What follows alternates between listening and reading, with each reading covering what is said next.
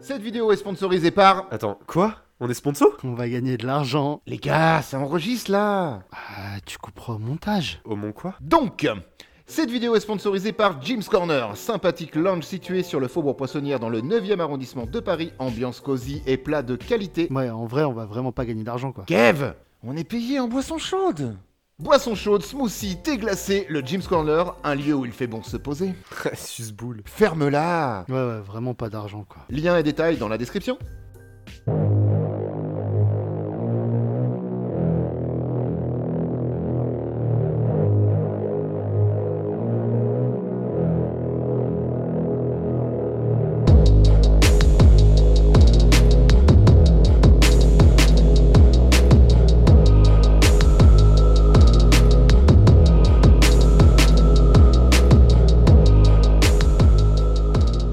Bienvenue dans Faites entrer le film, épisode 23. Salut Olive. Salut Vivien, Salut Kev. Salut Vivien. Comment ça va les garçons? Ça va très bien. Très bien aussi. Pas super.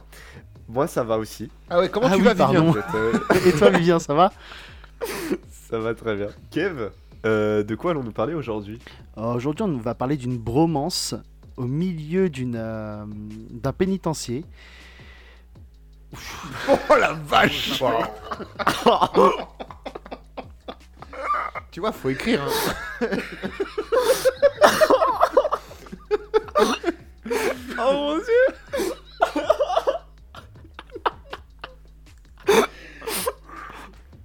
On va Wow. parler de l'histoire d'un banquier qui se fait emprisonner pour le meurtre de sa femme et de son amant et qui va rencontrer Red, son nouveau meilleur copain.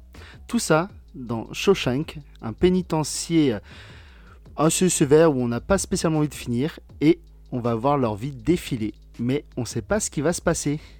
Bienvenue, dans, Les Évadés.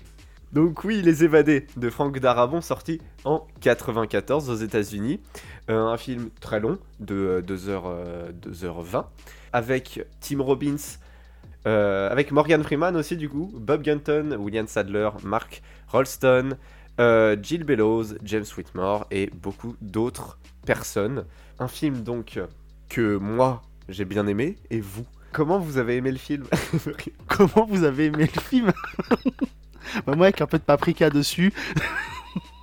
Qu'avez-vous pensé de ce film? Ah bah voilà Tu vois, tu y arrives.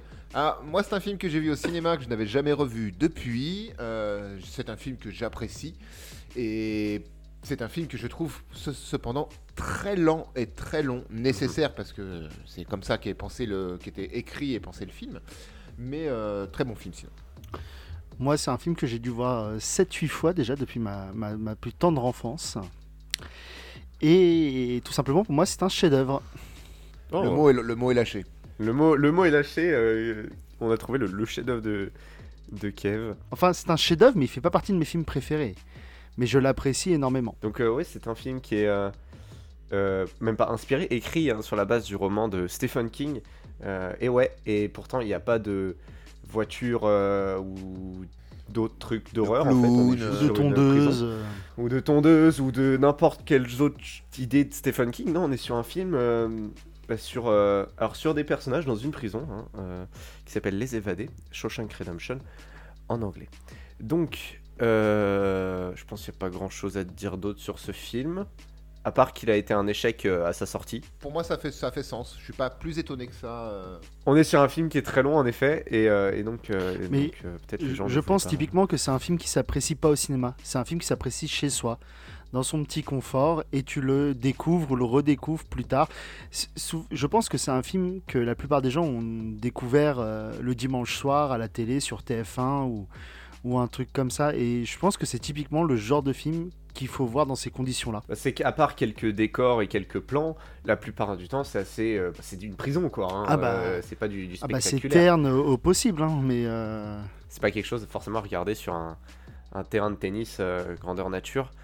Donc euh, c'est- c'est c'est logique. Euh, on, va, on va rentrer dedans. Olive, Oui, parle-nous de cette euh, première et euh, déjà longue scène. Je vais peut-être pas faire toute la première scène parce qu'elle est, elle est segmentée déjà. On, va, on a une présentation de, de- de deux personnages et je m'arrêterai là.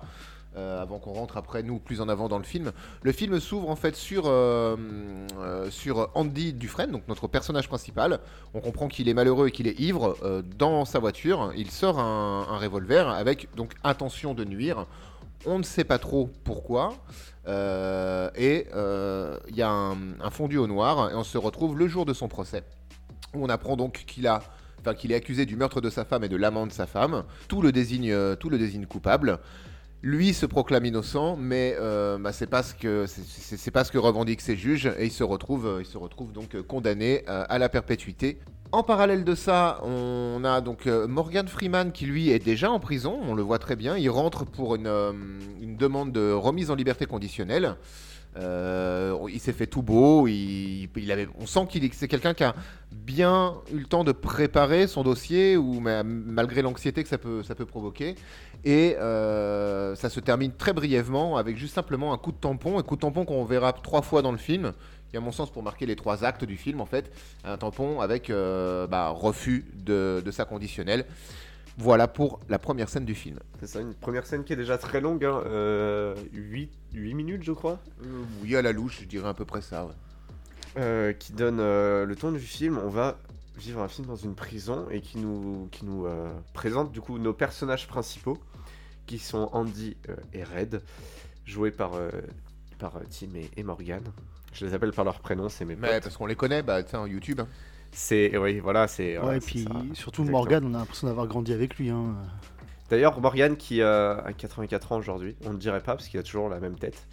Euh, cette première scène, oui, on apprend donc euh, un quiproquo un peu. Ouah, merde, paye, paye ton quiproquo quand même. Ouais, c'est un quiproquo un peu dur parce qu'il va prendre euh, cher. Il va prendre Bah, deux, il prend deux- deux perpètes. Deux, fois la, la peine à perpétuité. Voilà, deux perpétuités. Je sais pas, vous, à votre premier visionnage, si vous aviez un doute sur le fait qu'il l'ait commis ou pas. Ouais, moi au cinéma, au cinéma, j'ai eu un gros doute tout du long et je m'attendais presque à un twist parce que c'était un peu dans le mood du cinéma de l'époque et ce film il était très dissonant par rapport aux productions qu'on avait, tu vois, à, cette époque-là. Euh, c'est pas du tout un film d'action, il n'y a pas de, twist à la fin où tu fais oh mon dieu quel cliffhanger incroyable. Non.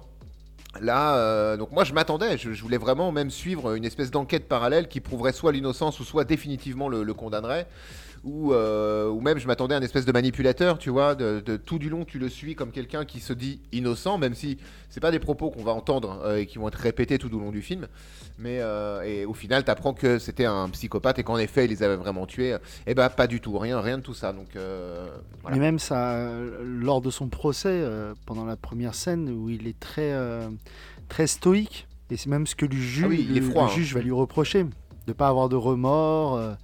T'as l'interrogation, tu, tu te demandes un peu. euh, Mais encore une fois, je pense que cette interrogation, elle aurait été bien plus présente, elle doit être bien plus présente euh, quand t'as le titre euh, Shawshank euh, Rédemption, plutôt que les évadés. Bah, le titre français il te nique complètement. Ah ouais, le- le alors film, que tu sais, quand hein. le Bah, terme rédemption dans, dans ton titre, ça te pose une interrogation, ne serait-ce qu'avant d'aller voir le film. Bien sûr, bien sûr. Mais je suis, entièrement d'accord. Moi, je trouve que, ouais, pour le coup, le, le titre français, ils auraient pu. Alors, je sais que Shawshank, par exemple, ce n'est pas un mot facile dans la langue française et qu'ils auraient pu trouver autre chose. On aurait pu franciser le nom du pénitencier, par exemple, et en gardant l'idée du nom du pénitencier slash rédemption, ça aurait quand même beaucoup mieux fonctionné que les évadés. Ouais. Ils auraient pu s'inspirer du, du nom du roman, en fait, euh, par exemple, qui, euh, on va voir plus tard dans le film, euh, Andy va collectionner des portraits de, de femmes, et le roman a justement, euh, son nom, c'est le portrait d'une de ces femmes, euh, Rita, euh, ouais. et la rédemption de Shawshank. Ils auraient pu s'inspirer de quelque chose de plus simple, voilà, avec une actrice connue qu'ils auraient pu mettre. Mais rédemption était un mot important en fait à la base. Ah bah, c'est un mot, oui, tout à fait. Quand que- quelqu'un qui fait une rédemption, c'est pas la même chose que quelqu'un qui s'évade. Il y a des similitudes, même euh, philosophiquement, soci- sociologiquement, tout ça, mais c'est c'est pas la même chose. Euh, et encore moins, c'est- c'est c'est- c'est surtout pas la même chose sur euh, un sur un film, sur du suspense, sur euh, un scénario où on crée un, on veut créer un suspense potentiel. Bah, Ouais, je suis entièrement d'accord. oui, avec toi. surtout que hum, un truc typique qui arrive dans à peu près tous les films où ils sont en tôle, ils vont lui demander mais t'as fait quoi toi? Et l'autre il va lui dire bah je suis innocent et ils vont dire mais tu sais ici euh, tout le monde est innocent. Ça, la- la- la- le pénitencier est rempli Quand il d'innocents. fait Heywood, euh, t'es innocent toi? Ouais, c'est l'avocat qui m'a qui m'a eu en fait. Il en parle très très peu en fait de ce euh, de ce crime. On va voir au début, il va dire je suis innocent et après pendant de longues minutes, enfin de, même de dizaines de minutes, ils en parlent très peu en fait. Ça revient que par euh, segment.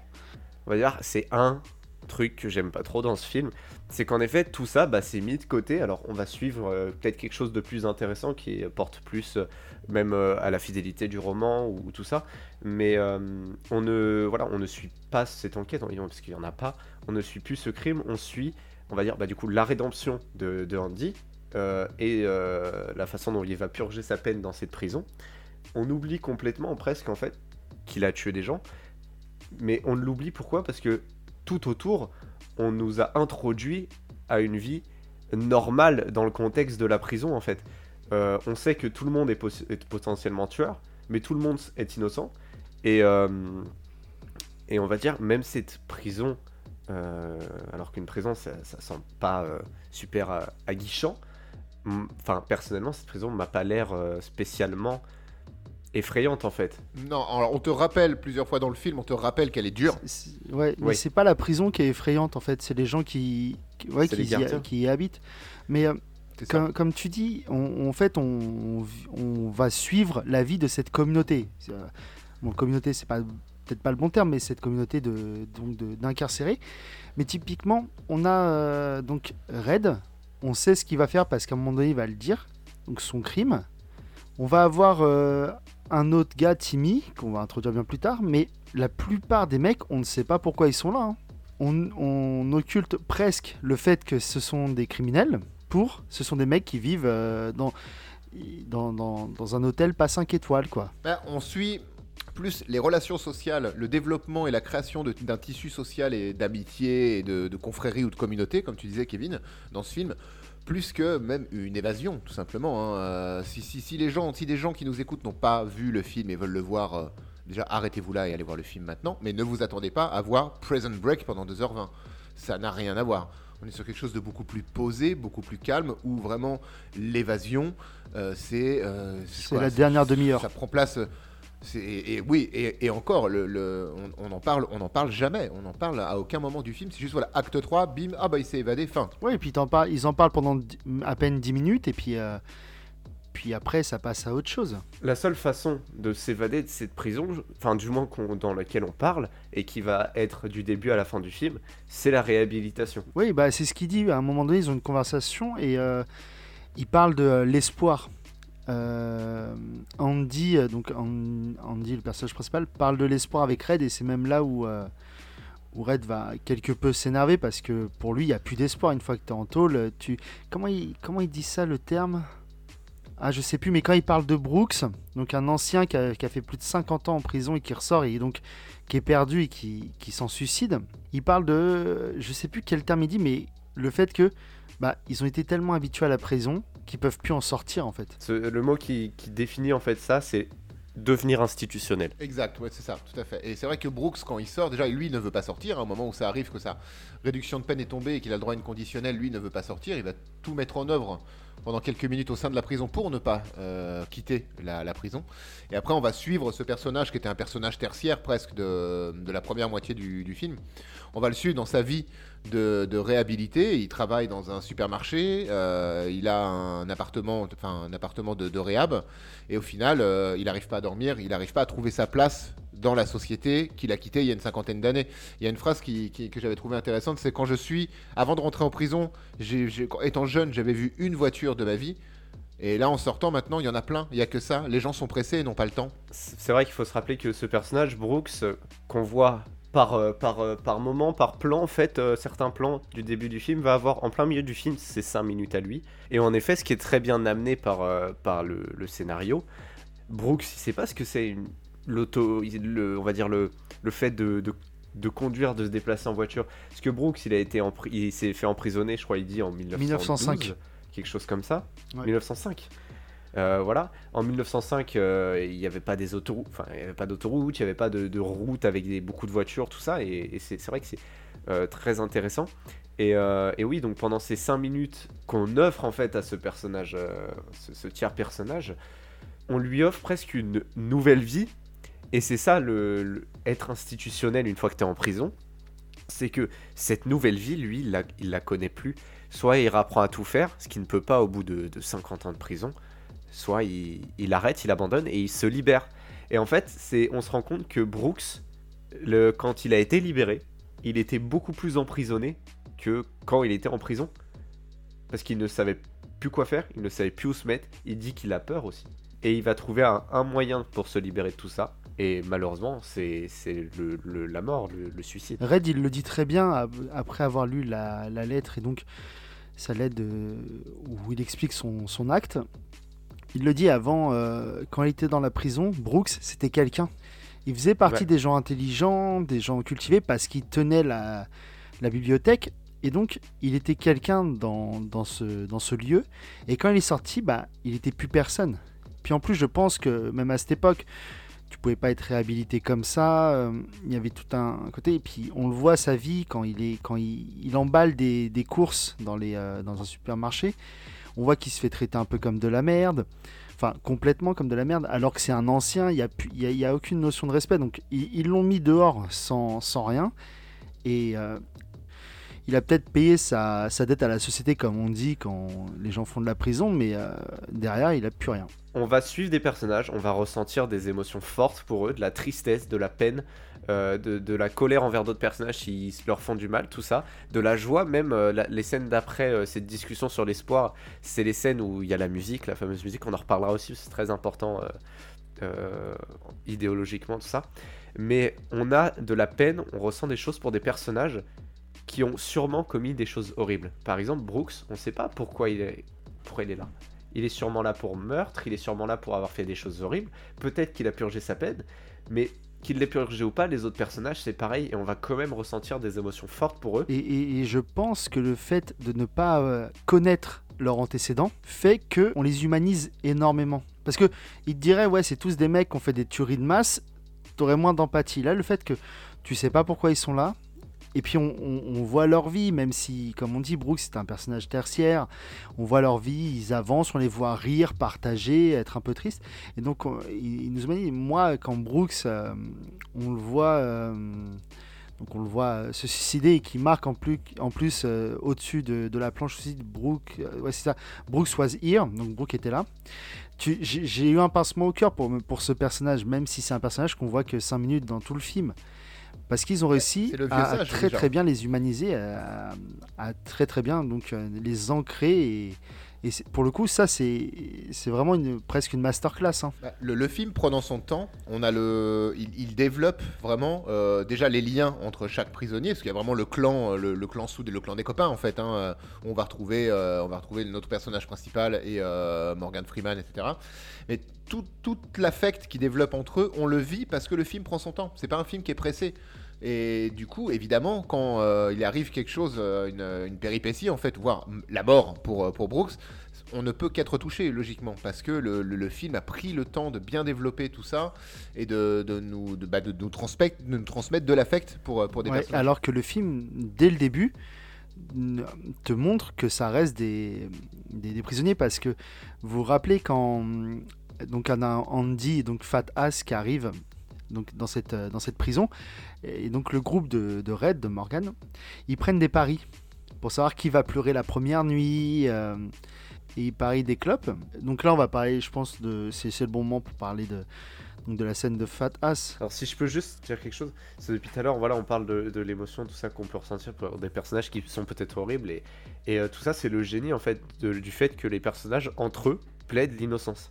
Et ce- cet élément comique, on va dire, ça reste un élément pour faire sourire un peu, cet élément euh, comique est juste un coup de génie en fait de, de l'écriture de ce film euh, à saluer parce que c'est ça qui va nous faire dire ah bah c'est marrant, ils sont marrants, ils sont drôles, et c'est à partir de là qu'on va, qu'on va réussir à avoir de, de l'empathie pour eux. Salut euh, coup de génie, salut, salut à toi. Voilà, je, je veux le saluer donc voilà. on le fait.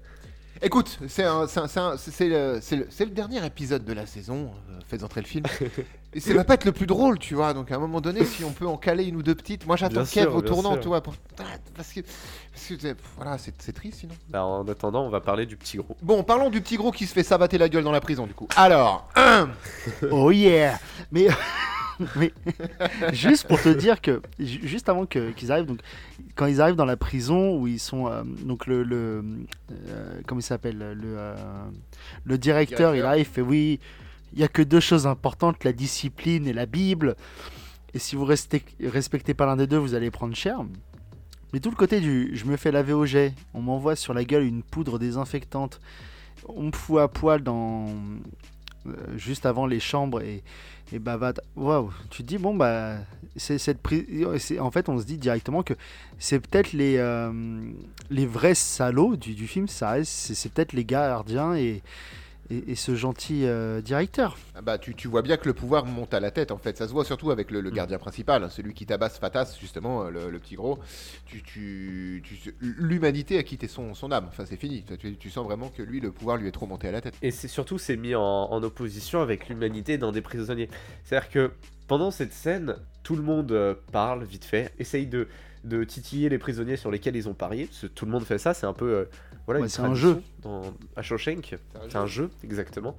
Euh, et on va avoir un des un des, pri- un des prisonniers qui fait partie du groupe de potes euh, dont les personnages Ed, Haywood, c'est ouais. ça qui s'appelle a parié sur le petit gros et va essayer de le faire craquer euh, en l'insultant, en insultant sa mère ou, ou des choses comme ça. Voilà, ils arrivent à le faire craquer.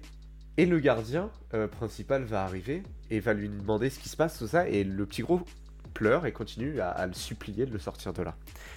Et là, on va humaniser un, un prisonnier face à la non-humanité euh, du gardien. Je sais pas comment on dit le contraire d'humaniser, en fait Déshumanisé face à la déshumanisation du gardien.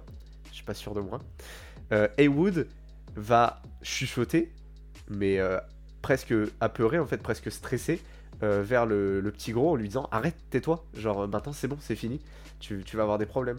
Et c'est là qu'en fait on a vraiment la différence entre les prisonniers qui ont peut-être fait quelque chose d'horrible et le gardien, mais qui l'a fait quelque chose d'horrible. Parce qu'il le tabasse à mort. Il le matraque, il, le, il le sort de sa cellule, il le, ta- il le matraque à mort avant, d'être, euh, avant que le petit gros, c'est comme ça qu'il l'appelle, hein, soit emmené à l'infirmerie et on apprendra euh, le lendemain à la cantine qu'il n'a pas passé la nuit parce qu'il n'y avait pas de médecin et que bah, petit gros est mort. Il a agonisé toute la nuit, en plus ils le disent bien que, euh, que toute la nuit gémissait bien et, euh, et- et il en mort. Mais ça, et après derrière, tu as Andy qui dit euh, Mais comment c'était quoi son nom?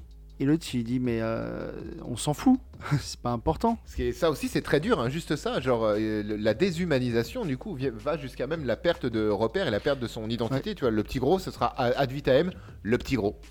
Ce qui est, ce qui est, ce qui est horrible. Et l'intervention d'Andy qui dit mais il s'appelait comment? Alors moi déjà ça m'a fait penser à Fight Club parce que dans la mort Ah on oui. change de nom etc. Ça fait écho à ça même s'il n'a aucun rapport. C'est Robert. Euh, euh. Ça, tu sais, ça a dédramatisé pour moi la scène. Ah ouais, il s'appelle Robert Paulson, comme dans Fight Club. mais en fait, pas du tout. mais, euh, mais quand tu te la manges en pleine face, cette réplique, mais il s'appelait comment? Et que la seule réponse que tu as, c'est un mur qui te dit Bon, on s'en fout de ça, euh, vas-y, euh, donne les Il cigarettes mort. que, que tu as perdu au Paris, tu vois, il est mort. A- Après, moi je voudrais juste apporter un, un petit truc parce qu'on est dans la cantine et j'ai mes yeux bon, de- d'expert de, Felf, donc ça veut dire expert moins, moins quart quand même. J'ai regardé euh, le- leurs assiettes et euh, ils avaient des, des- des- morceaux de baguettes coupés. Et euh, plus tard dans le film, quand ils retournent à la cantine, c'est du pain de mie. Et je trouvais ça très bien aussi que, que, ça change en, en fonction des époques parce que je pense que le pain de mie à cette époque-là c'était moins démocratisé. Ça, c'est un truc qui est, je trouve, hyper bien géré dans le film et pourtant d'une manière très discrète, c'est le changement d'époque. Il y a un espèce de roulement qui Mhm. s'opère tous les 10 ans sans qu'on s'en rende compte. C'est juste. euh, euh, qu'il y a même pas de, c'est même pas ligné sur l'écran, on sait pas trop, voilà, mais la, hum, la colorimétrie change complètement. En 49, quand ils sont incarcérés, il fait très froid. hein, c'est vraiment euh, tout, tout, tout est gris, froid, euh, bleu, métal, enfin tout est métallique presque. Et au fur et à mesure des époques, quand on arrive dans, dans les années 50, 60, etc., ça devient beaucoup plus coloré. Il y a des scènes qui sont beaucoup plus chaleureuses, etc. Et on voit, même dans le look, c'est très discret, mais même dans le look des, des prisonniers, la façon dont ils portent leur tenue tout en jean avec euh, chemise claire et pantalon, chemise pantalon jean. je oui, oui. Mais tout, tout ça évolue de manière discrète, et même l'âge, hein, le, le- le- quelques cheveux blancs commencent à apparaître au, au fur et à mesure du film sur les personnages euh, centraux. Ouais. J'ai trouvé la, colo- la gestion de la colorimétrie qui indique en fait qu'on a changé d'époque, très très discrète, mais super Bah, pertinente. t'as deux choses qui te disent qu'on change d'époque en fait. C'est donc la colorimétrie, les, dég- enfin, les déguisements, ouais, les tenues et tout. Et euh, aussi le fait que euh, tous les 10 ans, euh, Morgan Freeman passe devant la commission pour, être, pour voir s'il est apte ou pas à sortir. Et donc tous les 10 ans, on a Ouais. ça. Le coup de tampon. Ce tampon, euh, ouais. de- de- et, de- et pour le coup, dans ce film, et donc il prend son temps. Quand même, la première partie est assez dure parce que quand Andy va, être, euh, va se faire tabasser par les trois sœurs assez souvent. Alors, faut qu'on explique qui sont les trois sœurs, parce que ce sont pas vraiment des sœurs. Bref, c'est trois connards. Ce sont trois, euh, trois euh, prisonniers qui bon, bah, ont des besoins primitifs d'hommes et qui bah, se farcissent euh, le fion hein, d'un prisonnier un petit peu Et- random. Et là, en l'occurrence, ça va tomber sur. euh, sur j'aime bien quand Andy dit à Red Ouais, mais moi, euh, il faut que je leur dise que je suis pas gay. Et l'autre, il fait Mais euh, que tu sois un homme ou une femme, c'est pas important. Tant que t'es un humain, euh, ça leur suffit. hein. Donc, donc ça te plante bien les personnages. Ouais, Et pareil, hein, c'est ellipsé assez vite. le- la scène de viol de- d'Andy, du coup, est, est très propre, je trouve vraiment. Y a, on voit la scène de bagarre, parce qu'évidemment, il va pas se laisser faire, jusqu'au moment où, bon, bah, du coup, euh, ils sont trois, il est un, il y en a un qui va se faire enfiler, et bon, bah, c'est pas une des trois sœurs. La caméra, en fait, à ce moment-là, euh, je l'ai presque ressenti comme euh, un voyeur. Elle est là, et elle va se- la caméra va se cacher derrière des, des- des étagères, parce que ça se passe dans une. euh, dans un entrepôt un peu où il va chercher de la javel, je crois, à la base, Ouais. et la caméra recule et se cache, mais sans même vouloir trop voir ce qui se passe. Et je, je me suis vraiment senti presque euh, bah, avec la caméra en fait à, à- à ce moment-là. Évidemment, la scène de viol n'est absolument pas, elle est pas du tout explicite, mais on comprend Elle bien ce qui lui arrivait. non. En fait, la scène de viol dure deux ans. Euh, littéralement, c'est pendant deux ans que Andy va subir euh, donc ces violences. Oui. Et ces deux ans sont euh, regroupés. En fait, c'est-à-dire que le film est très long, mais le film se passe sur 30 ans. Et ces deux ans vont être résumés en, en 3-4 minutes, en fait. Euh, une première minute qui va simplement résumer le fait qu'il se faisait violer. Et le reste, on va arriver sur, euh, sur la bière, euh, sur le, le toit, qui va être un peu la résolution. Parce que après cette scène-là, on va avoir une dernière scène de violence. Et ensuite, les, les sœurs vont se faire défoncer par le garde principal, dont un qui va plus jamais remarcher et qui va bouffer à la paille. Mais donc, parlons de cette scène sur le toit, si- Ah, si vous avez super. encore, Non, non, c'est super cette scène sur le toit parce que c'est un peu une des seules scènes où tu les vois tous presque unis dans une espèce de fraternité improbable, tu vois. Euh, pour, pour, pour expliquer en fait, euh, la- le, le pénitencier a besoin de rénover son toit et euh, tous, les, tous les prisonniers volontaires vont mettre leur nom dans un, dans un chapeau en fait. et ils ont besoin de 12 ouvriers pour aller travailler sur le toit. Et évidemment, ça enjaille beaucoup de monde parce que ça reste du travail à l'extérieur, un peu plus détente que le travail de manutes qu'ils font, qu'ils font au quotidien dans le, dans le pénitencier. Vu que Red, Morgan Freeman, c'est un peu le personnage qui peut tout avoir dans le film, moyennant 20% de, de taxes, il arrive à se débrouiller pour que bah, ce soit lui et ses potes qui s'occupent de faire de, passer du goudron en fait sur le, sur le toit. Ils sont sous haute surveillance avec le, surveillant principal et le surveillant principal euh, a une discussion avec ses collègues qui explique que voilà il, a touché 35 000 dollars d'héritage mais lui ça l'emmerde prodigieusement parce qu'avec toutes les taxes qu'il y a par de, avec, avec ça il va non seulement pas toucher grand chose et en plus il va devoir payer plus qu'il a touché et ça l'ennuie. Et là Andy qui est un ancien banquier, hein, euh, Andy personnage principal qui est un ancien banquier va venir à sa rencontre pour lui dire qu'il peut solutionner tout ça. Bon, il manque d'être jeté dans le vide, mais voilà. Ah, C'est-à-dire que il faut, voir les balls d'Andy. hein. Le, garde à qui il va adresser la parole, c'est le garde qui tue le petit gros au début, le garde qui défonce absolument n'importe quel prisonnier qui, le regarde mal ou qui lui passe trop près. Dire, même quand t'es banquier, euh, c'est faut vraiment en avoir. euh, Non, non, là pour le coup, il a vraiment eu des couilles en adamantium hein, pour, euh, pour, pour y aller. C'était, mais c'était, c'était très très cool euh, d'ailleurs cette scène-là. Et du coup, en, lui il ne demande pas grand-chose. Il va, je vais t'aider à faire des papiers qui vont pouvoir te dédouaner. Et en plus, tu vas pouvoir toucher cette somme sans avoir de frais et aucune taxe. Même en contrepartie, j'aimerais juste avoir des bières fraîches tous les jours où on va travailler sur le toit pour moi et mes gars. Par contre, il... enfin, Andy il joue un peu au con quand même parce que il va pas juste dire au, au garde je peux vous aider euh, tout ça. Il va dire est-ce que vous avez confiance en votre femme? Est-ce que vous pensez qu'elle peut vous tromper, vous faire un enfant sur le dos? C'est sûr que c'est pas le meilleur moyen d'approcher un, un- un personnage comme le gars en question. Surtout quand t'as quand t'as été accusé, enfin quand t'as été jugé coupable du meurtre de ta femme et, et de son amant. Il lui dit plusieurs fois en plus. c'est ça. c'est- Mais ils sont assis sur le toit à- vers 10h et ils boivent une petite bière fraîche, euh, tranquille. Et c'est la première vraie scène joyeuse du film. Oui, oui, oui. Et même là, la colorimétrie est bien plus chaude. Et voilà exactement. Et ils sont tous en train de sourire. Il y a même un Haywood euh, qui, qui s'était embrouillé sur la première, une des premières scènes avec euh, Andy sur euh, donc la mort du petit gros et son nom, qui va lui donner une bière, qui va lui dire bah vas-y. bon, Andy va dire non, j'ai arrêté l'alcool, on sait pourquoi. Mais euh, c'est la et donc là on rentre dans ce qui est donc le- la deuxième grosse partie du film où la vie en prison va plus être aussi dure qu'avant. Déjà parce que le, leader des trois sœurs, il va se faire éclater comme l'a dit Vivien. Et ensuite, Andy va prendre du, du pouvoir au sein de cette prison et donc la vivre un peu mieux. Il va se trouver une famille. Andy est intégré dans la prison et il est intégré euh, notamment à Red, qui est presque l'homme qui représente la, la prison et la façon dont fonctionne la prison, par ses magouilles et tout ça. Il va y avoir vraiment une, une, une amitié, une bromance en ce- entre ces deux personnages qui va, qui va s'installer, avec notamment, bon, juste après la scène des bières, une promesse, je t'apprendrai à jouer aux échecs, et ils feront un jeu d'échecs avec euh, le petit ustensile que Andy a demandé au début du film, euh, un petit taille-pierre à, euh, à... Comment il s'appelle? Red.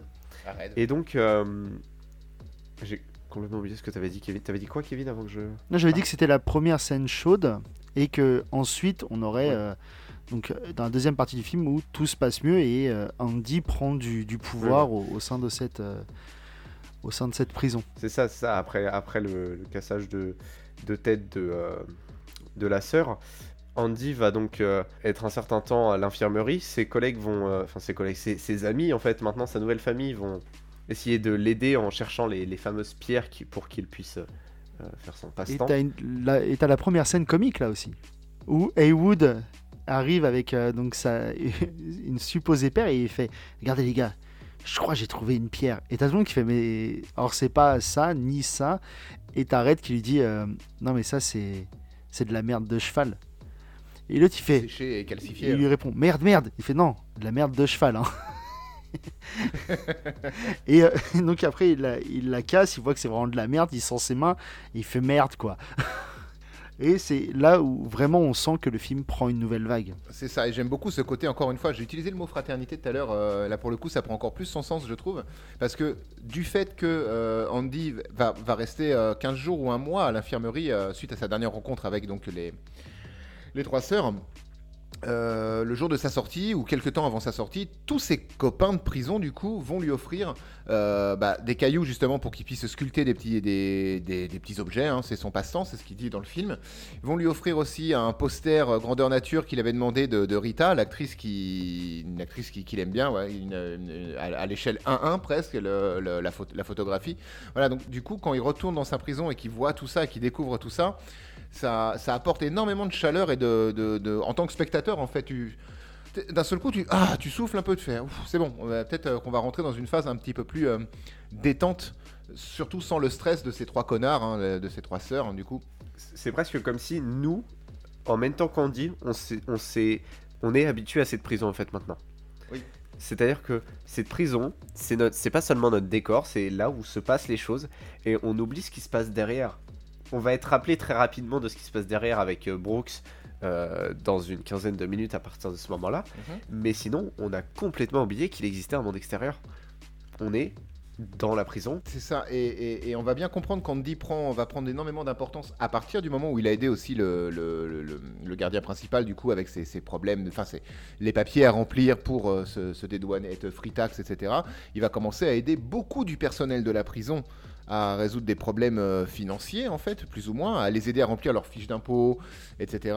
Et jusqu'à arriver après au, au step supérieur où il va aussi aider le, le directeur de la prison dans des, bon, des magouilles, on comprendra très rapidement ça, mais aussi voilà, à classifier un petit peu ses documents, à organiser de façon à, à gagner en c'est rentabilité. ça et en C'est-à-dire que le petit Andy est devenu euh, le, le- le comptable, le, presque, presque en fait un, un- quelqu'un de, la- de une part des, des, des, des employés de la prison à part entière bah, en fait. totalement c'est le comptable officieux euh, des magouilles du de Norton et en parallèle on voit aussi l'évolution de la bibliothèque qui était à la base euh, des Très trucs avec des bouquins que ça faisait euh, presque depuis l'arrivée de Brooks euh, qui, qui avait les mêmes et on va Ah, c'était vraiment un hangar Ah oui. humide, quoi, le truc. euh. même la gueule des bouquins, hein, c'est jauni, c'est euh, et on va voir que Andy va envoyer toutes les semaines euh, une lettre au Sénat pour choper des subventions et tout, et il va réussir à, à l'avoir.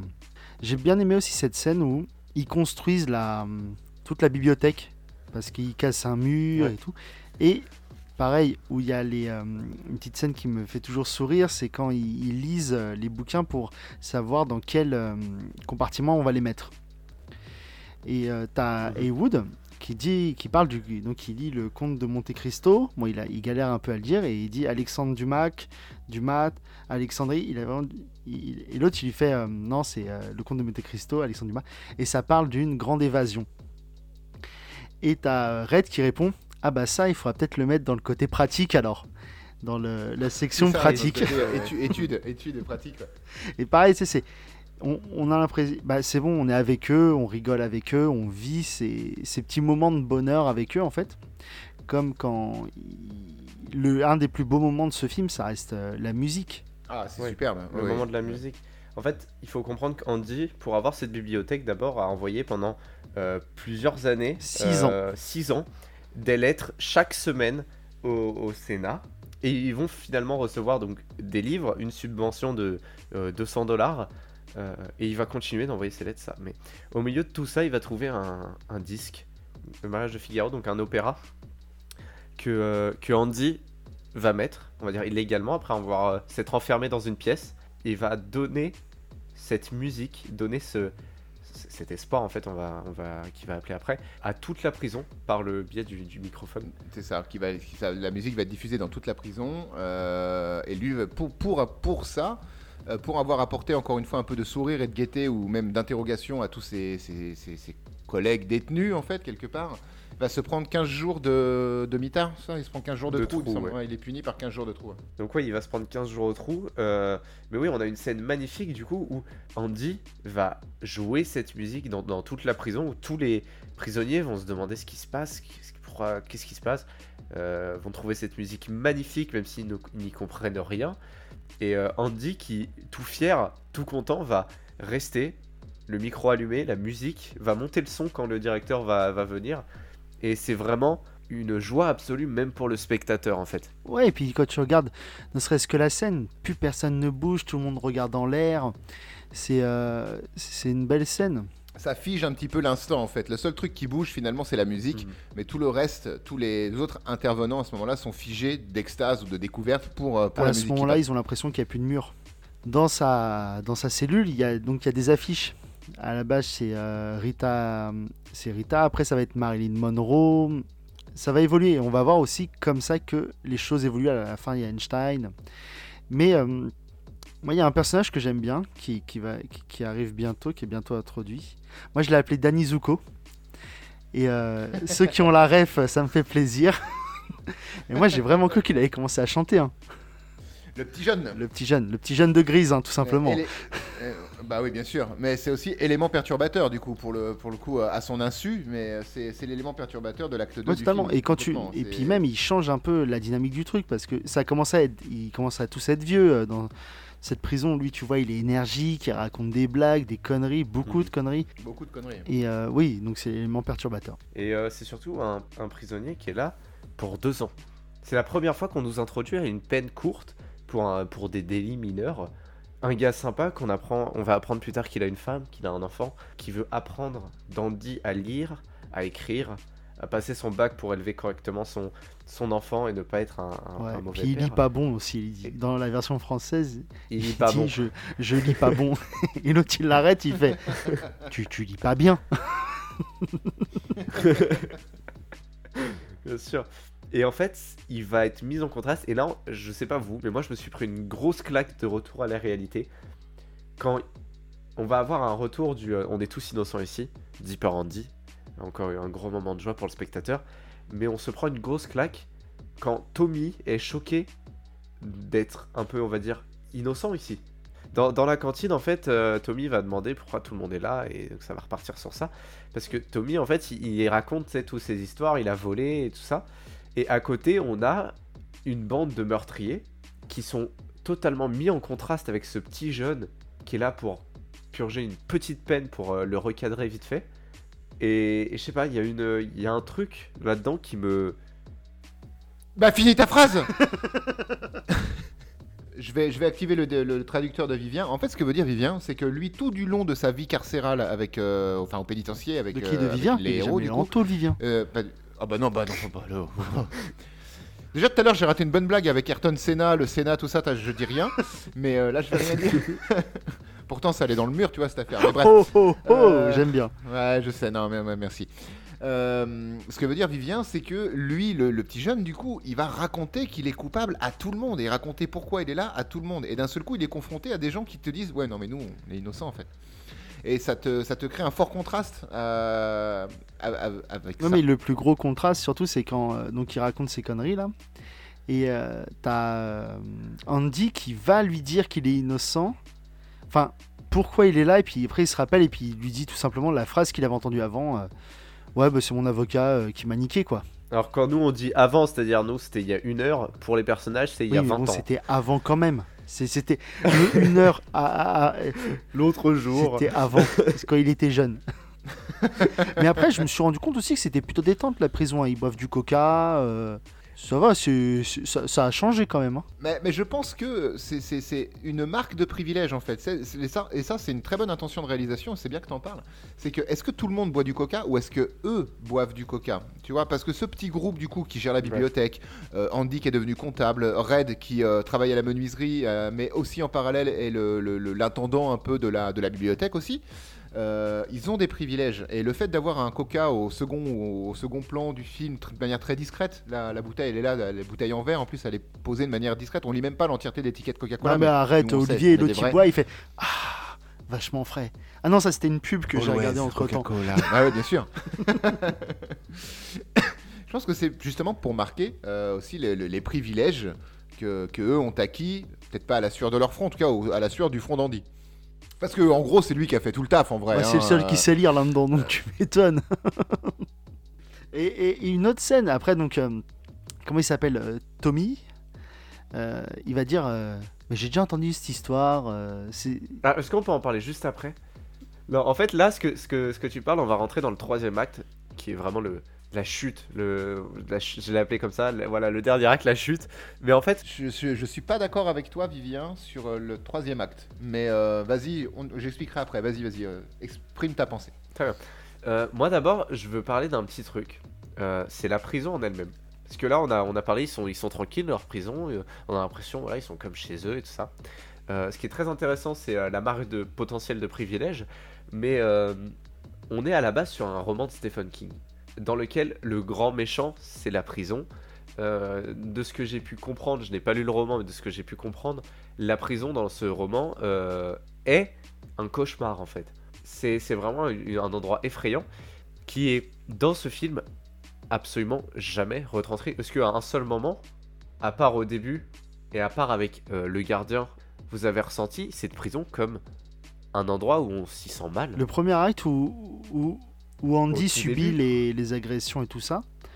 Où, et puis où c'est très terne, très gris, machin. Mais non, à partir du deuxième acte, je me suis dit Bon, bah c'est bon, c'est pas un camp de vacances, hein, n'exagérons rien, mais ça va, c'est tranquille. Le, le gigantisme de la prison, en fait, dans le premier acte, est aussi euh, bien mis en avant avec beaucoup de contre-plongées sur les murs. Du coup, t'as l'impression que les murs sont très très longs et il fait très froid, très terne. Et comme puis vous dit. avez vu quand, quand Andy arrive et donc regarde la prison où on voit euh, donc une fenêtre immense, ça m'a fait penser à une église. Oui, mais, mais Ouais. je pense qu'il y a en plus une chapelle de toute façon dans cette prison, même si on ne la voit Oui, pas du tout. Et dans- puis ça va avec le, le côté euh, très, euh, enfin, ou- très chrétien du, euh, de Norton, du directeur.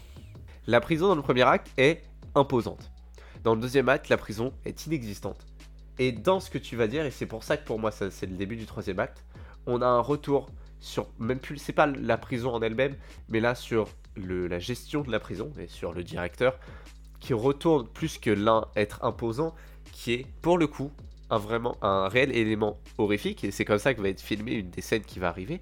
euh, un, un élément tout simplement, une prison qui fait peur. Et on retourne sur ça. C'est pour ça que pour moi, euh, c'est le troisième acte qui va arriver après la révélation de, de Tommy. Et donc Kev, la révélation de Tommy qui est, Ah, c'était quoi la question? T'allais parler de, de ce qu'elle ce qu'avait. Ah, mais Tommy ce connaissait une chanson Tommy, donc de Grise. La vérité. Voilà, elle hum, vous voyez Et donc, euh, non, Tommy, il dit euh, J'ai déjà entendu cette histoire euh, que quelqu'un il a tué un homme et une femme dans, leur, dans leur lit, tout ça, tout ça. Et donc, on se rend compte que peut-être Andy a été condamné par erreur. Andy donc apprend ça, va voir le directeur, lui dit Hé, directeur, il y a moyen, moi je sorte quand même. Le directeur va dire, bah, tu... le directeur va dire, non, tu, tu- tu restes mon gars. Et Andy va lui dire, vas-y s'il te plaît, promis, je dis pas que t'es- tu traînes dans les magouilles. Et donc là, Norton, il va s'énerver encore plus. Il va dire, oh, vous le mettez au cachot, ça va lui faire du bien. C'est c'est ça qui se passe. hein. Ouais, et puis après, euh, donc, euh, comment il s'appelle Tommy? Il va, être, euh, il va être convoqué par, par Norton. Et à chaque fois que je dis Norton, j'ai l'impression de parler de l'antivirus. Et euh, il va être euh, donc convoqué à l'extérieur par Norton. Il va lui dire T'es sûr de toi? L'autre il va dire oui. Et puis après, il va se transformer en passoire. En plus, cette scène, de la façon dont elle est filmée, très très, bah, très noire. J'ai pas compris. Pourquoi t'as dit passoire? Il se prend 4 balles, du coup il est troué comme une passoire. D'où l'expression Ah, euh, oui. on se fait transformer en passoire. J'ai eu un, un Et AVC. ça va, vie tu, tu vas t'en remettre ou pas? Tu fais rarement un AVC du genou, hein, Vivien, en même temps. Et, euh, et donc, euh, il va mourir. Ça y est, ça se barre en couille. Et euh, moi, ce que j'aime bien dans cette scène, enfin, ce que j'aime bien, c'est pas la mort de Tommy, je l'aimais bien ce personnage, c'est euh, la façon dont, est, fi- dont sont filmés Norton et. Euh, je me rappelle plus comment il s'appelle, le garde en chef. Mais tu sais, très sombre, euh, on voit très peu leur visage, et là, pour une fois, c'est pas une nuit bleue. D'ailleurs, excellent travail de photographie de manière générale sur le film. Pour un film de 94, je veux dire, le travail sur les ombres, le travail de la mise en lumière, etc. J'ai trouvé ça vraiment un très très très très beau à, à regarder. C'est vrai, c'est vrai. En fait, ce qui est, euh, ce qui est, ce qui est montré là, surtout sur ce que tu dis, ce que tu dis, Kevin, c'est euh, dans la lumière, on a la réponse, on a la vérité, on a Tommy. Et dans l'ombre, et c'est tout simple, hein, mais c'est super bien fait. Et dans l'ombre, on va voir Norton et le connard, euh, qui sont, c'est vraiment le, Star Wars quoi. Euh, t'as la lumière, t'as l'ombre, tu vois. C'est, il y a pas plus compliqué, mais faut savoir le mettre en œuvre, faut savoir le montrer ça. Et ils y arrivent, parce qu'ils savent ce qu'ils font. Il a le, le saut euh, euh, Vivian Approved. Exactement. Ensuite, donc, Tommy meurt. euh, personne n'est là pour euh, plaider l'innocence de euh, Andy. Euh, il va se retrouver au cachot dans le trou pendant 30 jours, un mois. Euh, puis, re un mois, parce que euh, faut qu'il apprenne sa leçon. Et donc, euh, en sortant de- du trou, euh, Comme Marc. en fait, c'est très étrange. C'est le film. Marc Dutroux. Eh, moi, faut que je rigole au bout d'un moment, j'en ai marre. hein. Depuis tout à l'heure, c'est trop sérieux. Marc Dutroux, j'aime bien. En sortant du trou. Alors, mais par contre, Olive, tu, je pense que tu vas être d'accord avec moi. C'est en Oui. sortant du trou que le troisième acte commence, peut-être Non, pour en toi. fait, moi, pour moi, les trois actes du film sont bien marqués.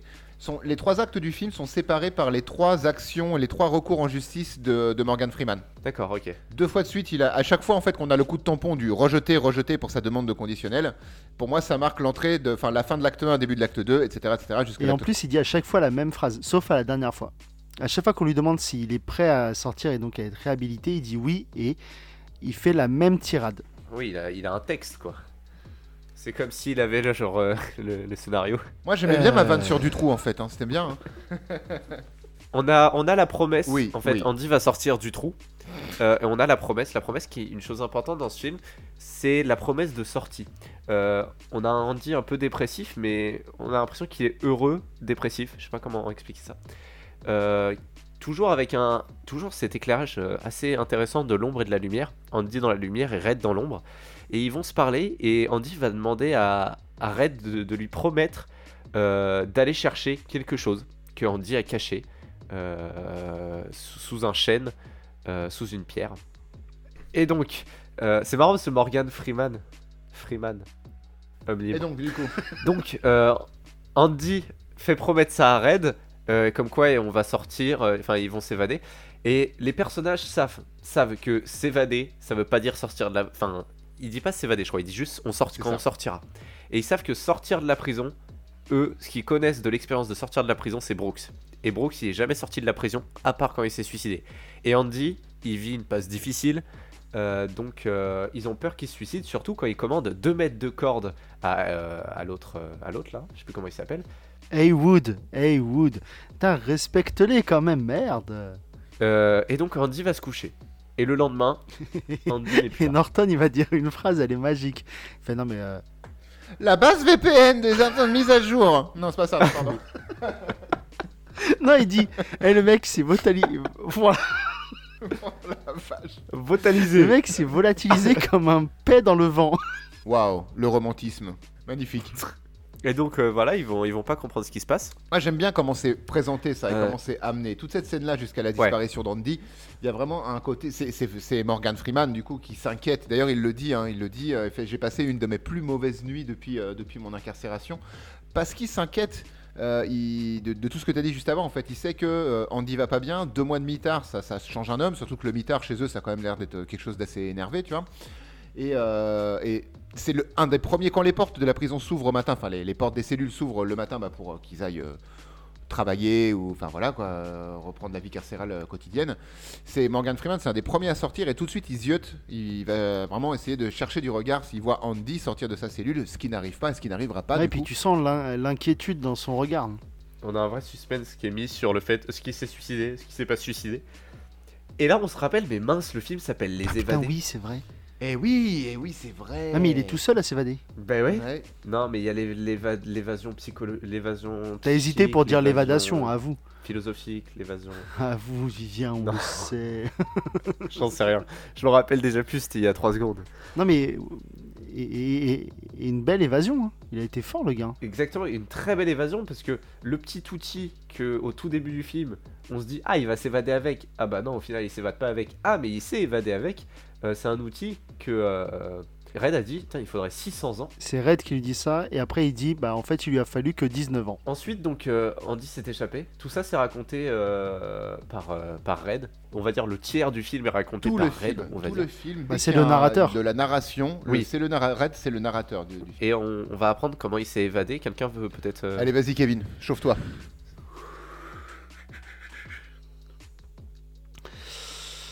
Euh, Andy, il a gratté au début pour écrire son nom. Sur un mur. Il a gratté sur un Ouais, mur pour écrire son sur nom. un mur. A N clac. Il y a un gros, enfin il y a un, un petit morceau du mur qui tombe.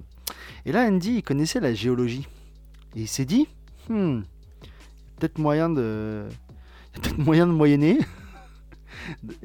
Quand on voit la, la taille de la prison, on se dit bon, c'est quand même du bon matos. hein. Et il va gratter tous les soirs. Et ce qui, là où il est très intelligent, c'est que toute la poussière, les petits cailloux et tout ça, il va les mettre dans ses poches. Il va faire un trou dans ses poches et quand il va sortir faire la promenade, il va faire tomber toutes, euh, tous ces cailloux, tous ces gravats. Donc, comme ça, il creuse, il creuse, il creuse, il creuse. Et on va le voir, juste avant de partir, il va faire un petit coup fourré à Norton.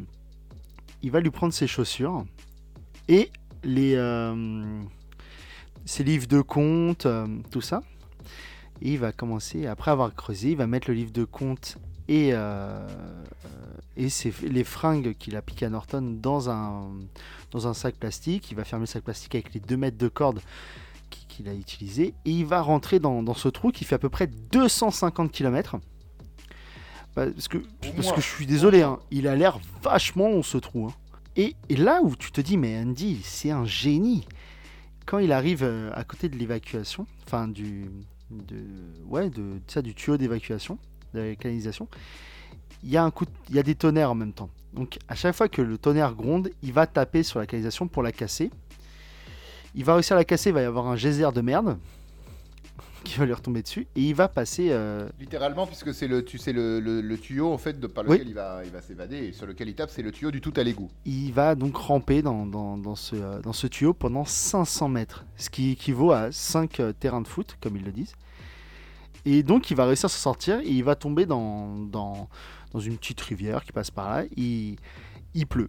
Et là, on, comme le dit le narrateur, ou je sais plus comment il le dit vraiment, mais il est lavé de, euh, de ses péchés presque pour, euh, pour enfin vivre sa, sa vraie liberté. Et c'est un, une, euh, une comparaison assez, assez subtile avec un autre dialogue qu'il y a eu plus tôt, euh, du fait que euh, Andy, pour devenir criminel, il a dû aller en prison. Et pour se libérer tout ça, de tout ça, de, il n'est pas passé par la prison, mais il est passé également par la merde, quoi. Ouais, je suis d'accord, hein, oui, oui, je suis d'accord. Il se retrouve dehors, il est en dehors de la prison, ça y est, il est libre. Euh, il se met à poil sous la pluie et il va euh, utiliser le faux compte qu'il avait créé, la fausse personne, la fausse identité qu'il avait créée pour, euh, pour cacher les comptes de Norton, pour récupérer de l'argent, 370 000 dollars. C'est sympathique. Il est resté 19 ans en prison. Donc il a récupéré 370 000 dollars, Ouais. ce qui fait 19 400 dollars par an. Donc ce qui lui fait un petit salaire de 1600 dollars par mois. Et je pense qu'à cette époque-là, t'étais bien. Surtout qu'après, il va au Mexique, donc encore plus tranquille. Et donc, euh, Andy s'est échappé. Il va donner les livres de compte à un journal qui va les diffuser et va crier euh, à l'arnaque. Norton va se suicider à l'arrivée de la police. C'est con pour un chrétien. Mais c'est comme, tu sais, la broderie de sa femme. Je sais plus ce qu'elle dit, mais ça parle de rédemption, je crois, ou un truc comme ça. Et tout l'argent sale est derrière cette broderie. Euh, Andy part au Mexique. Il va à Zihuatanejo, au Mexique, Bravo. proche euh, du Pacifique. Merci. C'est un endroit dont il avait parlé à Red pendant la promesse, notamment euh, promis d'y aller. Cette phrase n'avait aucun sens. Pendant la promesse de il avait promis d'y aller.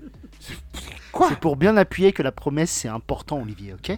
Il a, pr- il a promis la promesse. ouais. Il a promis qu'il réaliserait la promesse qu'il a promis, d'accord? On va trop loin. Comme le trou de la prison. Donc, Red va avoir son dernier euh, meeting de, de réhabilitation, voilà. Il va dire ce qu'il pense, il va dire ce qu'il a sur le cœur, comme quoi il croit pas, comme quoi c'est- c'est c'est débile leur question, parce que réhabilitation, c'est un jeu de langage, et pour lui, ça veut rien dire. Il est presque insultant, en fait, insolent envers ces types-là. Et je suis pas sûr que les prisons, ça fonctionne comme ça, les conditionnels, mais on accepte sa- sa réhabilitation. Et qu'est-ce qu'il fait du coup? Qu'est-ce qu'il fait? Eh ben en fait pendant pendant les 5 premières minutes, on a très peur pour Red parce qu'on le suit comme on a suivi Brooks dans la même descente aux enfers, sauf que c'est un peu moins violent vu qu'on est euh, Bon, 10 ans Déjà, il plus est tard, logé dans le 20 même appart. Il bosse dans le même supermarché.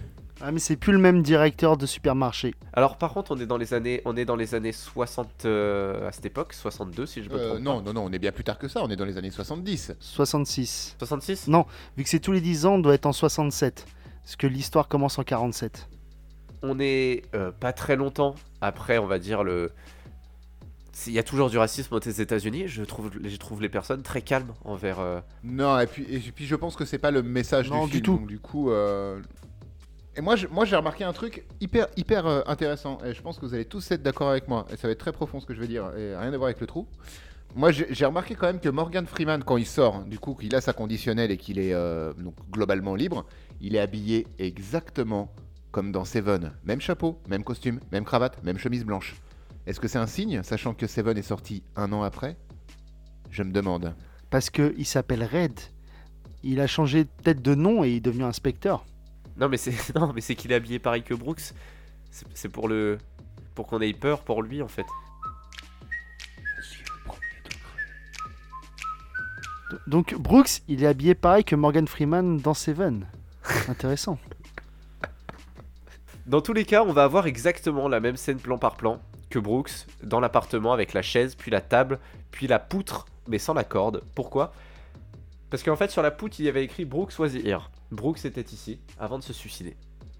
Red va écrire So was Red. Euh, comme l'était euh, Red. Euh, et va s'en aller sans se suicider. Pourquoi? Parce qu'il a fait une promesse. Et c'est cette promesse qui va garder Red en vie. C'est la promesse qu'il a faite à Andy de le retrouver, de retrouver surtout ce qu'il a caché sous la pierre volcanique. Mais ça, c'est parce qu'en fait, tout simplement, euh, Red, il a la promesse qu'il avait promis, bah, il l'a réalisée. On peut dire qu'il a tenu sa promesse. ouais. C'est un homme de parole. Mais, mais c'est intéressant. Entre deux conneries qu'on balance, c'est intéressant le, ce, que, ce que dit Vivien. Oui, c'est exactement ça. C'est la, la promesse, l'engagement en fait qu'il a eu, qu'il a fait à Andy, euh, ce qui va le, le- le maintenir euh, en, en Bah, vie, techniquement et qui va le- lui donner un but en fait à sa sortie, au-delà de travailler, mais enfin au-delà du métro boulot Bah, dodo. parce qu'il a, le, il a quasiment le même discours que Brooks. euh, quand il, il voit une, enfin, il passe devant un étal, enfin une vitrine et il voit des armes, il se dit peut-être prendre une arme pour faire une connerie, pour retourner en tôle. Donc lui, il parle même pas du suicide Red pour le coup, mais ils vont s'arrêter sur une, c'est sur une boussole. Ce qui va sûrement lui faire un déclic pour lui rappeler euh, qu'il avait fait cette promesse et que euh, il a un truc à aller chercher dans une prairie à côté d'un petit muret sous un chêne avec une pierre volcanique. Pour dire, il prend le. donc il dit que là, là une seule fois, il va, hum, il va contourner la loi, c'est pour euh, partir parce que normalement sa conditionnelle lui permet pas. Mais il va passer par le même endroit où, Andy est passé, a passé la frontière. Et donc, euh, donc il, a eu tout le cheminement de Brooks, sauf que à la différence de Brooks, il avait quelque chose qui l'attendait à l'extérieur. Son ami, sa promesse. Et donc, au lieu, de, se suicider, il va. Enfin, ce qu'on nous montre, c'est qu'au lieu de se suicider, Red va faire ses bagages, partir retrouver Andy dans une petite plage de paradis. Euh, une plage très, très paradisiaque. Bon, on sait pas, hein, parce qu'on voit, on voit que de l'eau et du sable. On sait pas, mais oui, ça a l'air d'être plutôt détente. Oui, ça Bah, a on voit d'être, l'eau, euh, du sable et un bateau, quoi. Un bateau qui retape comme Andy l'avait dit. Donc, euh, et ça se finit comme ça. C'est et euh, pour le coup, cette fin, elle dénote tellement avec le reste du film. Euh, cette fin, je l'aime pas. Cette fin me laisse un potentiel imaginaire au moment où Red fait ses bagages et écrit So was Red. Parce que à partir de là, à partir du moment où il part pour retrouver euh, Andy, on peut faire de l'interprétation, sur interprétation, tout ça. Moi, je pense que le fait qu'il se retrouve, bon, certes, ça te donne une fin finie, et j'aurais pas forcément aimé plus que ça le fait qu'il ne se retrouve pas euh, à la fin du film. Mais j'ai l'impression aussi qu'on me bloque et qu'on me force à penser quelque chose qui n'est pas forcément Je vois ce que tu veux dire. Parce que, est-ce qu'ils se sont vraiment retrouvés? Est-ce que Red, il s'est pas libéré Ah, tu veux dire le suicide de Red? Comme Brooks Mais c'est la grosse, grosse théorie du film, en fait. Ouais. hein. C'est ça, c'est que t'as, t'as- c'est la deuxième grille de lecture du film, en fait. Je pense pas qu'il y ait des messages sous-jacents énormes qui te disent euh, bah il a été il, il s'est libéré lui-même de sa condition de- d'ex-détenu par euh, autre chose que la euh, découv- enfin le- les retrouvailles avec Andy. Je suis pas sûr, je vois hein, mais enfin peut-être que moi j'ai envie de je l'interprète comme ça aussi parce que ça c'est certes c'est une happy end et les happy ça fait toujours un peu plaisir mais euh, je me dis euh, tout ce cheminement pour cette fin ça me dérange pas. Je veux dire, j'accepte cette fin. En fait, ce qui, ce qui me dérange, c'est qu'on m'oblige à penser. Ce qui me fait, ce qui me fait penser qu'on m'oblige à penser, c'est qu'entre le moment où Red décide de, partir et fait ses bagages et, et écrit Red, wa- So was Red, et le moment où il se retrouve sur la plage paradisiaque qui est beaucoup trop en contraste, enfin énormément en contraste avec le reste du film, on a une scène dans un bus. Et cette scène dans le bus, j'ai l'impression que ça me dit non, non, t'es toujours dans le monde réel. Il va bien retrouver. euh, euh, comment il s'appelle Andy. Et c'est ça qui me. C'est pour ça que j'aime pas cette fin. J'ai l'impression qu'on m'oblige à penser quelque chose que j'ai pas forcément envie. J'ai pas forcément envie de l'avoir là. Mais je suis assez d'accord avec toi en fait. J'ai vraiment l'impression que cette fin, telle qu'elle te l'est présentée, en fait, le côté paradisiaque, et puis il arrive sur le bord de, au bord de la, de, enfin, c'est- improbable en fait ce qui se passe. On a un film qui pendant deux heures est hyper Bah ouais. manichéen, hyper froid, hyper ancré dans le réel, même si c'est un réel pénitentiaire. Il est très dur et dans la réalité, tu vois, c'est bon. Euh, c'est très humain ce qui se passe. Et d'un seul coup, la fin, dans les cinq dernières minutes, il prend un bateau, enfin on sait pas, il y a une ellipse, mais il, a- il arrive sur le, le bord de la plage par, par, avec- en- par une petite barque finalement. euh, comment il s'appelle euh, Morgan Mais Freeman. non, t'as vu ça il où tombe toi direct sur. Bah il arrive, il arrive sur le, il arrive par le bord de mer. mais On sait pas d'où il Euh, arrive. il, il arrive de, de, Bah oui, de mais la plage. barque. Il arrive de la plage. Non mais que même s'il y a une barque, on le voit pas dans une barque. donc, Oui. euh, Non non, on le voit pas dans une. Non non, mais je- me faites pas dire ce que j'ai pas dit. les non gars. mais moi je pense qu'il longe la plage parce que c'est cool. Mais c'est là où il y a le contraste ultime, c'est qu'on a vécu pendant, euh, on les a suivis pendant 20 piges dans une euh, dans une prison très ouais, très terne, très truc. Et là, pour te le contraste du, c'est vraiment différent. T'as un truc paradisiaque. Je pense que c'est pour cette vraie cassure, la vraie liberté, elle est maintenant. Ne serait-ce que avant, quand il, quand il arrive dans la prairie, les lumières sont très très chaudes. C'est le soleil, ça. ouais. Ouais, mais regarde, euh, quand ils sont à la prison, il y a du soleil aussi, et pourtant c'est pas aussi chaud. hein. Bon, c'est à Portland, après vous me direz, donc euh, c'est pas non plus le truc le plus ouf de la Terre, mais, euh, mais par exemple, quand ils sont dans la ville, c'est très terne encore, et là, ne serait-ce que quand il est dans. dans, dans autre. Dès qu'il sort de la ville, en fait, ça va être très lumineux, très chaud, très, très liberté, en fait. Mais j'ai envie, j'ai envie, j'ai envie, j'ai envie de vous dire, j'aime pas la fin, mais est-ce que c'est pas normal? Est-ce que en fait le film, la réalisation et le scénario me font pas ne pas aimer cette fin et me ressentir ces choses à la fin exprès? Parce que c'est possible, c'est peut-être de la surinterprétation, mais ce que je ressens à la fin, le sentiment que je ressens de de bah, c'est pas je sais pas que je suis pas content c'est juste que j'aime pas trop je j'aime pas trop ce qui se passe j'ai l'impression qu'on m'oblige à quelque chose. Est-ce que ce serait pas le sentiment d'être institutionnel? Peut-être aussi c'est une, euh, une bonne ou peut-être que tu préfères qu'il reste en tôle parce qu'il est coupable Red. Non même pas c'est pas ça c'est le fait que je sais pas j'ai l'impression que le sentiment que je ressens la plus j'y réfléchis alors c'est de la surinterprétation hein, sûrement mais le sentiment que je ressens ça aurait pu être un sentiment que voulait faire ressentir Darabon ou Stephen King peut-être dans sa nouvelle, je ne sais pas euh, d'où ça vient cette scène-là, euh, mais le sentiment de le fameux devenir et être institutionnel que Brooks a ressenti. Ce sentiment étrange de, de, de mal-être en fait. Peut-être parce qu'on on, nous a pendant 2 heures, euh, on va dire 2h15, on nous a euh, éduqués presque à, ça, à ce truc terne, cette prison, cette non cette non-liberté. Et là où, comme tu dis, ça dénote, c'est que là, sur la plage, il n'y a aucune construction. Bah, D'un seul coup, on se, retrouve, on se retrouve vraiment à full liberté, en fait. On est, on est, on est clivé pendant deux heures, et sur les cinq, les trois, les deux dernières minutes même de film, c'est euh, la liberté la plus Je pense que la fin, ça aurait été, il se, se retrouve dans une ville, ça, aurait, ça nous aurait peut-être moins marqué. On aurait plus dit, ok, ça me paraît plus logique. Et, si on enchaînait sur une petite conclusion, Vivien? Bah très bien, alors euh, concluons, les évadés. Kev Ma conclusion va ressembler beaucoup à ce que j'ai dit au début, c'est qu'il a beau être... Il prend son temps, peut-être même parfois trop. Il est long, c'est vrai que les 2h20, on, les sent pas mal. Mais pour moi, ce film, euh, ouais, comme j'avais dit, j'avais lâché le mot, euh, c'est un chef-d'œuvre. Je veux dire, euh, la photographie est bonne, j'ai de l'empathie pour les personnages. je trouve que la réalisation n'en fait pas trop est très, euh, très bonne. Et quand il faut changer un petit peu pour euh, certaines scènes, ça, ça, fonctionne très bien. Donc, euh, si des gens l'ont pas vu, bah, je vous dis, courez, courez le voir, parce que vraiment, c'est un très très bon film.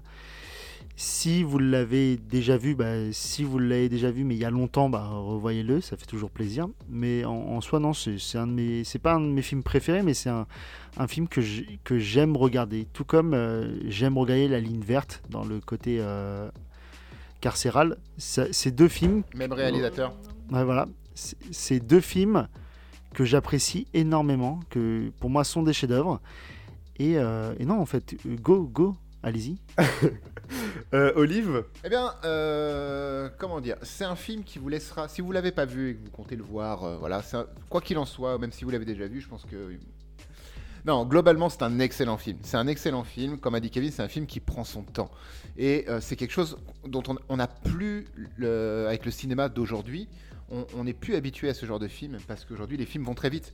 On a, c'est très en accord avec euh, notre rythme de vie en fait. Le cinéma de 2020 ne ressemble plus du tout au cinéma d'il y a 20 ans et encore moins au cinéma d'avant. Et ce film prend son temps pour de très bonnes raisons. Alors oui, aujourd'hui il peut sembler très lent, voire peut-être parfois un peu trop, parce que on n'est plus habitué à avoir des films qui prennent le temps de poser leur ambiance, de poser leur histoire, de poser leurs enjeux. Euh, de manière là pour le coup très très euh, très très factuelle et très propre donc c'est un film qui, un soir, il faut, c'est un film qui demande un mood en fait. C'est un film qui va pas euh, vous, mettre dans un mood euh, qui va pas vous faire rire ou très peu. Euh, il, est, il, est, il, est, très très froid hein, quand même comme film, mais c'est un excellent film sur sur l'humain, principalement l'humain, sur le, la réincarcération, l'incarcération et la sortie en fait de, cette incarcération. Comment est-ce que c'est géré? Donc, si c'est quelque chose qui, avec lequel vous avez une sensibilité, foncez, foncez vraiment voir, voir le film. Et si juste vous êtes curieux de découvrir un cinéma qui ne se fait plus trop aujourd'hui, ben, allez voir aussi ce film. Et toi, Vivien? Euh, Eh bien, moi, ce film a pris une place depuis le podcast, en plus dans mon, on va dire, dans mon classement euh, intérieur. Euh, parce que j'ai l'impression que j'ai réussi alors c'est peut-être de la surinterprétation, mais comme j'expliquais à la, fin, à ressentir euh, le fameux devenir institutionnel, tout ça. Et j'ai l'impression que c'est un des rares films qui me fait ressentir un propos du film de cette façon. Dans tous les cas, ce film, que ce soit vrai ou pas, ce que je, pense, que je crois, euh, je le trouve génial et je pense qu'il est à voir parce que, en effet, c'est un, une vraie écriture sur le, social et sur la prison et sur même les personnes en général, l'humain. Euh, c'est forcément un bon moment à passer. Alors un long moment, peut-être à regarder en plusieurs fois, mais je pense qu'on ne peut pas passer de mauvais moments. Euh, parce qu'on a un bon jeu d'acteur, on a un bon scénario, on a une bonne photographie, vous avez déjà tout dit, vous avez déjà fait un bel éloge au film. Et j'en ferai pas plus que ça parce que ça nous suffit. Et je vais juste vous demander de voir ce film. Si vraiment, même si vous êtes très peu intéressé par le cinéma, je pense que ce film est à expérimenter. Parce qu'il est simple. Alors il est long, mais il est simple. Et il est bon en fait. Quand tu le regardes, tu te sens bien, t'as l'impression de... tu, tu sais que t'as regardé un truc qui est bien en fait. Et, su- et surtout, tu te sens libre. Tu, tu mesures la chance que tu as en fait. Aussi, oui, exactement. C'est c'est tout, tout ce travail sur, Et vous pouvez faire autant d'interprétations philosophiques, sociologiques, même politiques que vous voulez sur ce film, parce qu'on parle d'un film qui, est quand même sur la prison et la façon de se libérer, la liberté et l'incarcération sont des sujets euh, très vastes et très très complexes que chacun euh, a en tête. Bref, je pense qu'on peut qu'on peut s'arrêter là. Euh, on fait une petite pause pendant juillet-août. Restez, hein, il y aura toujours des quelques épisodes par-ci par-là qui vont qui vont sortir rien que pour vous, euh, des petits épisodes euh, euh, d'été. Et on se retrouve euh, du coup le, le 6 septembre. Euh, bah, D'ici là, j'espère que vous passerez tous un, un excellent été. D'ici là, portez-vous bien. Merci beaucoup de nous avoir supportés pendant euh, presque 6 mois révolus, presque 7 mois, je sais pas. Euh, voilà, depuis, depuis fin janvier. Ouais, passez d'excellentes vacances. On se retrouve en septembre tous les trois euh, dans peut-être une nouvelle. De nouvelles aventures en tout cas, une nouvelle disposition, parce que Vivien part pour des études supérieures peut-être, on ne sait pas, enfin on va voir tout ça, qu'est-ce qui se passe. Euh, merci pour tout, des bisous et euh, à bientôt. Passez un bel été, pensez à nous, mais pas trop. Mais soyez au rendez-vous le 6, le 6 septembre. Des bisous. Prenez soin de vous.